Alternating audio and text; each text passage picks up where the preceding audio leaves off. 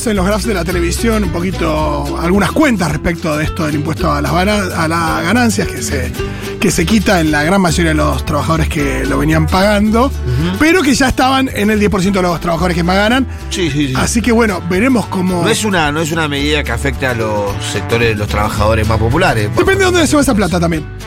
Sí, bueno, después puede ir al consumo, que es la, estrategia, pero también hay que decir que no es algo que, sea nuevo. Eh, Massa viene con el impuesto a la ganancia del 2013. No, sí, claro, hace 10 años que Massa hiciste con ah, Me refiero a que ha sido consecuente con eso cada vez que ha estado en un lugar, porque cuando estuvo en la Cámara de Diputados también eh, subió el mínimo no imponible de ganancias. Después cuando estuvo en el Ministerio de Economía lo volvió a hacer y me parece que le quedaba pendiente esto qué sé yo, no deja de. Ayer por lo menos los sindicatos y algún grupo de trabajadores lo, lo, aceptó de buena manera. Sí, imagino esos de los trabajadores que lo estaban pagando y por ahí no entre los que más ganan. Eh, seguramente la diferencia sea eh, muy grande. Sí, hay rubros como creo que camioneros, aceiteros y algunos rubros, eh, creo que el caucho. O sea, había algunos rubros particulares que, que le alcanzaba no siempre, sino en algunos momentos cuando hacían horas extra o hacían determinadas cosas que el salario se le iba para arriba y justo lo alcanzaba ganancia. Pero bueno, ahora va a venir Iván y va a tener más claridad. Claro, esperemos que venga en el marco de eh, este más anuncios respecto a la masa enorme de trabajadores registrados y no registrados que tiene este país. Pero antes vamos a hablar de otra cosa, porque un ratito lo tenemos bien por acá, pero tenemos el sábado el festejo del Día de las Infancias en Ciudad Oculta. Vamos a repetir la data para que lo tengan bien claro. Este sábado 16 de septiembre de 12 a 20 horas. Así es. Una jornada muy extendida. Venir con amigas, hijes a compartir un día lleno de actividades, juegos, shows inflables y cerramos con entrega de juguetes para las chiques del barrio. El punto de encuentro es en Avenida Argentina y Avenida Piedrabuena, Ciudad Oculta, Barrio Lugano. Por eso con Futurock y el Instituto de Formación Villero estamos iniciando una colecta de juguetes para bebés, niñas y adolescentes. Exactamente. ¿Te, ¿Te sumás donándonos aquellos juguetes en buen estado que ya no usen? Para hacerlo, eh, podés hacer llegar tus juguetes al em, Avenida Medrano 725 del 11 al 15 de septiembre, o sea, entre ayer y este viernes, de 10 a 17 horas. Y si no tenés que donar, siempre podés ayudar un montón con lo que puedas. Y este es el alias para donar eh, a través de una transferencia que es Villa 15, 15 escrito con número, villa15.inst.villero, repito, villa15.inst.villero. Vamos a postear también el alias para que puedan. Sí, sí, ahora en, mis redes están, ahora lo vamos a postear de vuelta. Ya venimos con un buen número, no sé cómo. Sí, no, eh, ahora no sé cuál fue el, número que está ahora en la actualidad. Ahora ya lo preguntamos, pero estábamos arriba del millón de pesos bastante antes. Que eso incluía los inflables, una buena cantidad de juguetes para comprar. Eh, y, nada, yo quería que, por supuesto está bien. Eh, para que le estoy preguntando a Débora, mandame el número de la colecta. Para que si no, no puedo hablar yo. me encanta, no puedes hablar y escribir, me encanta. Bueno. Se me complica. Pero bueno, no. Eh, eh, está bien poder, eh, es más fácil inclusive quizás poder poner, yo qué sé, alguna moneda, en girar alguna moneda o donar algún, algunos pesos al alias que nosotros te mandamos. Pero es igualmente importante para nosotros eh, la donación de los juguetes. Totalmente, ni hablar porque, por ahí los tenés ahí en tu casa. No, porque aparte ahí hay un lazo que se genera. Totalmente. Entre, alguien de un sector social con otro sector social que da, otro que recibe. Y para nosotros son tan valorables los juguetitos que podemos comprar que los que nos donan. Y la experiencia nos dicen que muchas veces son mejores juguetes los que te donan que los que vos podés alcanzar a comprar. Porque nosotros vamos a comprar a 11, pensamos comprar en cantidad. Claro. Entonces vos caes en juguetitos que son. Sí, es verdad que el juguete que se dona eh, quizás tiene que ver con eh, tiempos mejores, tiempos de vacas más gordas. Siempre son mejores, aunque eh, son tiempos de una moneda, tiempos de una moneda un poco más fuerte. Claro, claro. Entonces vos es que lo podemos comprar nosotros. Muñequitas que son todos como, viste, la, barbitrucha, o sea, la pelota pulpito. La pelota pulpito, unos jueguitos. Entonces, cuando vos ves, eh, eh, comparado con cuando donan a veces una Barbie de verdad, o un, un, juguete de Toy Story, o esos siempre son de mejor calidad y que nosotros no podríamos comprar. Entonces, es importante por el lazo de solidaridad que se genera entre distintos sectores sociales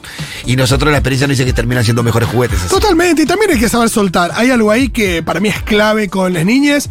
Nosotros en casa cada tanto tiempo es, che, bueno, ya está. Hay un montón de juguetes con los que ya casi no usas. y que hay que. En realidad nunca son un montón, porque nunca tienen demasiados en casa. Pero esto de. Eh, bueno, hay que saber soltar y que hay, hay pibes que lo van a disfrutar más y vos ya tenés estos nuevos a los que le estás dedicando Más ahora tiempo. más tiempo, más ganas. Porque es verdad que comúnmente los chicos eh, de, sectores sociales bastante estables eh, tienen un- una cantidad de juguetes que no le dan bola. Que No, es por claro. etapa. O sea, viste que hay un año que le dan bola a 4 o 5 juguetes cuando tienen 70. Sí, sí. Pasa el otro año y ya vienen otros nuevos y deja esos 4 con esos 70 que no le da bola. Sí, también hay cuestión que tiene que ver con las edades. yo. Sí, Manu, también, claro. Manu está alargando las peluches y ahora le gustan más los autitos. Y hay algunos bloques que ya deja de usar para usar bloques con- más complejos. Y entonces los bloques más grandotes, que eran más de cuando era un bebé, ya los puede claramente donar. Ese tipo de cosas hay que, son las que hay que tener Ella en es. Jessie, Sí. la vaquerita más ruda de todo el oeste. Adora los animales, pero más a su mejor amigo, Tiro al Blanco. ¡Hija! Ten, ¿Cómo le costaba a Él Andy es soltar a Rex. Woody, eh? el dinosaurio más terrible y aterrador de toda la Tierra. Qué hermosa escena. Oh, Pues Dios. cara de papa. Lloré como Señor nunca y señora. en mi vida. Nunca los separes porque están muy enamorados. Quiero que lleguemos a los importantes. El los querido Slinky es tan leal como cualquier perro que conozcas. Y Ham, él cuidará bien de tu dinero. Pero también es uno de los villanos más terroríficos de todos los tiempos, el malvado Doctor Tocino. Oh, estos pequeños provienen de una tierra muy extraña. Pizza Planeta. Ay, voy a llorar. Y él. Es Buzz Lightyear. ¿Y ahora? juguete de ¿Y ahora? Mira, puede volar. Ah, y tiene un láser. Ha jurado proteger la galaxia del malvado emperador Zor. al infinito y más allá. Ahora tienes que prometer que cuidarás bien de todos Se ellos. estaba haciendo el boludo con Woody, ¿vieron, no? Sí, A Woody se lo llevaba a la facultad, Muy importantes para mí. pero Woody se quedó ahí. ¿Woody? ¿Qué está haciendo él aquí? Hay una serpiente en mi bota. Pero Bonnie lo conocía a Woody. Hay una serpiente en mi bota. Qué hermosa escena, loco. Escuchemos esto porque me muero. Ahora es como Karina Mazoco hablando de aventura. Él es Woody. Él fue mi amigo, pues, desde que tengo memoria. Nunca te va a dejar solo. Como todo buen vaquero. Y listo, y gentil. Pero lo que hace especial a Woody es que jamás te va a abandonar. Jamás. Él estará contigo, pase lo que pase. Bueno, me muero, me muero, ¿Te listo. gustaría- Eh, Ya está, ya está, bueno. ¿Vos estabas, Diego, acá en verano cuando le preguntamos a Aventura si se sentía como Woody? Fue la mejor pregunta que hice en mi vida atrás de un micrófono. Ventura es eso. Bueno, eh, nos Sí, pueden sí. contar al 1140 660000 Dale. 1140 660000 ¿Cuál es ese Woody que ustedes tuvieron? ¿Qué juguete aprecian? Claro. Quizás no lo tengan hoy para donar eh, para el sábado, pero eh, cuéntenos cuál era su juguete favorito de la infancia. Y cuéntenos si es que están trayendo para donar, si pudieron hacer su aporte eh, por el home banking. Es muy importante que lo hagan. No cuesta nada, acá están las puertas abiertas de la radio de 10 a 17 horas hasta el viernes. Así que traigan sus juguetes. O pinchen un poquito a su sobri, a su sobrine. Claro. Che, loco, dale larga, ya está. hay algo que Pues siempre también está el sobrino de 14 Sí.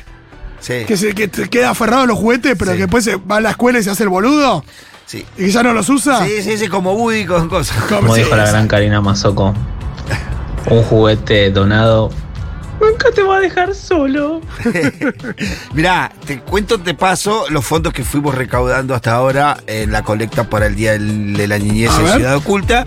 Llegamos a la estrondosa cifra de 1.258.300 pesos.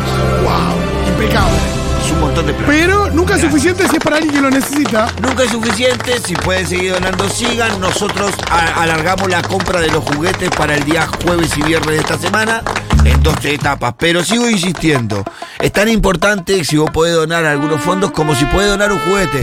La experiencia de venir con tu chico, traerlo, donarlo en la radio. Y si podés sumarle a esa experiencia el poder venir el sábado También. A que conozca la cara de esos chiquitos que van a estar jugando durante todo el día, que van a ser eh, receptores de esos juguetes que, vos- que es tu hijo o tu sobrino donó. Es una experiencia hermosa. Estuvimos que- el año pasado por allí, estuvo genial. Sí. Aparte, Manu ligó juguete también, se llevó una pelota de boca que le regaló el Pitu. Sí. Esta era una que teníamos nosotros y le dijimos, toma, Manu, La llévate pelota de boca". exprimió en la pelota de boca. Sí, Eh, se fue contento Sí, sí, hasta, hasta que no duró más. ¿Sabés que la, la partió hasta que, se, hasta que se le empezaron a salir las costuras? Es Así una tarde hermosa porque es una tarde en donde los chiquitos del barrio eh, pueden ser chicos, pueden Claro. ser niños, que, que no es menor. Eh, va- vamos a encontrar el sábado jugando con nosotros de 12 del mediodía a las 20 horas a nenitas que muchas veces no, no pueden ser nenas el resto de su vida. o sea, Claro, y como. Terminan siendo mamá de sus hermanos Exacto. más chiquitos, terminan siendo quienes tienen que cuidar la casa o con un montón de preocupaciones de adultos que esos chicos a esa edad no deberían tener. Y ese día son niños, van en un, ju- en un pelotero, están todo el día siendo Sí, no niños. se tiene que preocupar por nada salvo por disfrutar. nada, disfrutar. Así que ¿Qué es lo que uno venir- pretende de, de las niñas hasta.? Sí, que sean niños y que ese día puedan ser niños nada más. Y de todo el esfuerzo que nosotros dedicamos durante los primeros meses de este año, estamos desde enero juntando guita para este evento, tiene que ver con eso, con 8 o 9 horas en donde niños son niños, se divierten, la pasan lindo y sienten que hay toda una organización en función de ellos, que es también importante, que ellos sientan que nosotros estamos haciendo eso por ellos. Exacto. Pitu, ¿algún día, algún juguete que recuerdes? Eh, sí, y lamentablemente es un juguete que me robé. Lo contaste acá, me parece que alguna Sí, vez, pero el repetilo porque es muy bueno. El, el, el, No, el- Skeletor. el- el león de. No, el Skeletor y el león de He-Man. El león de He-Man, eh, Y o sea. Battle Cat. Sí, Battlecat y Skeletor. Pero el león de He-Man cuando todavía era el tigre, no estaba convertido. Ah, sin la armadura. Sin la armadura. Gringer. porque- Gringer, claro. Gringer, Gringer, Era el tigre y cosa y se lo robé a Pablito Asturi, que era una. Al- a- ¿Lo robaste los dos juguetes al mismo pibe? Sí, en dos momentos distintos. Mal, malísimo. lo tenías, pero de hijo. Malísimo, lo. Y eso los tuve un montón de tiempo. Mirá, eso me los, me los apropié cuando estaba viviendo en la casa de mis abuelos, de mi Sí. abuelo. Y lo tuve hasta casi porque se lo regalé a mi hermano Daniel después. Mirá, bien. Y eran muchos años después y lo teníamos.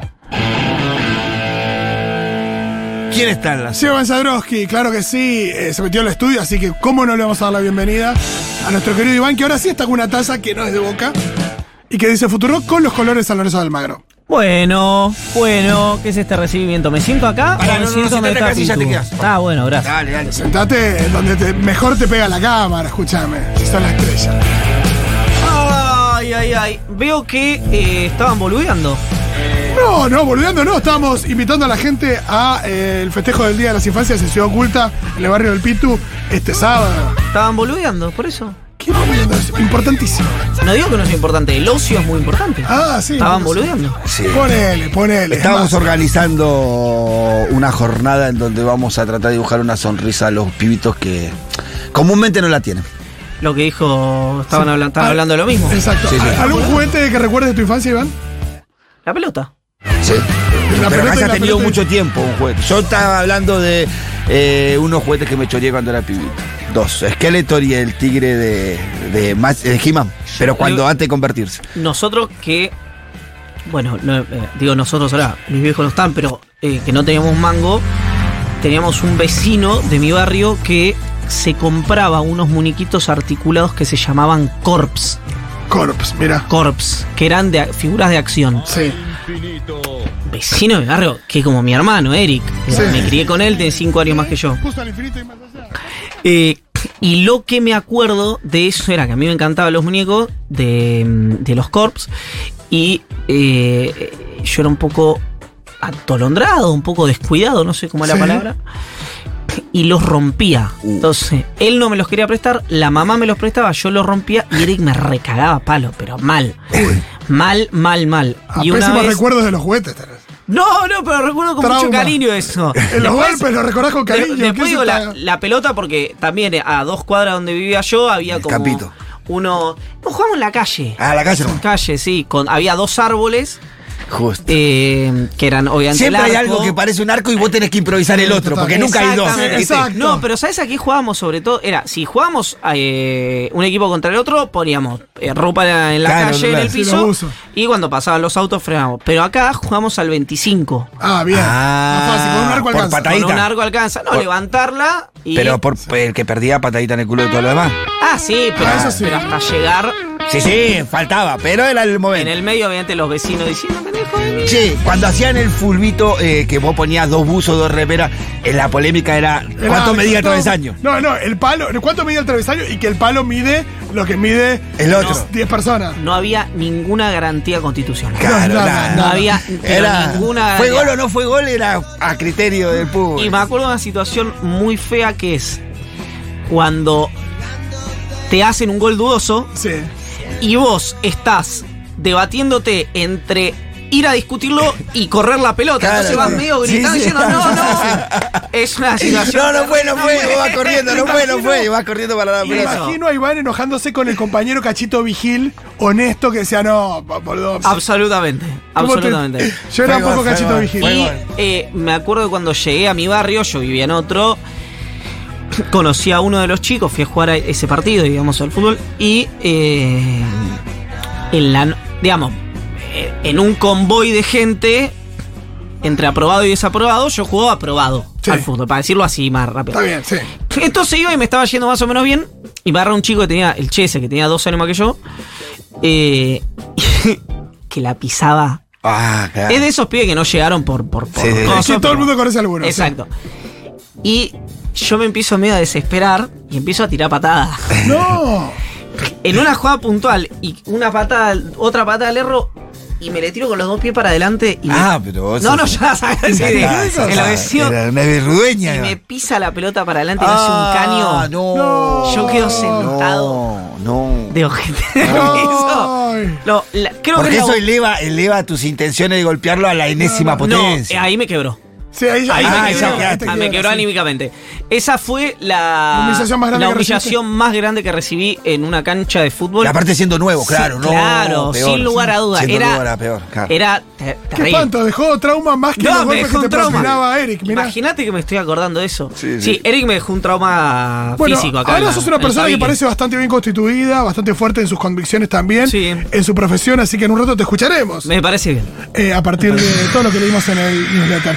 Primero escuchamos una canción y después volvemos con Iván.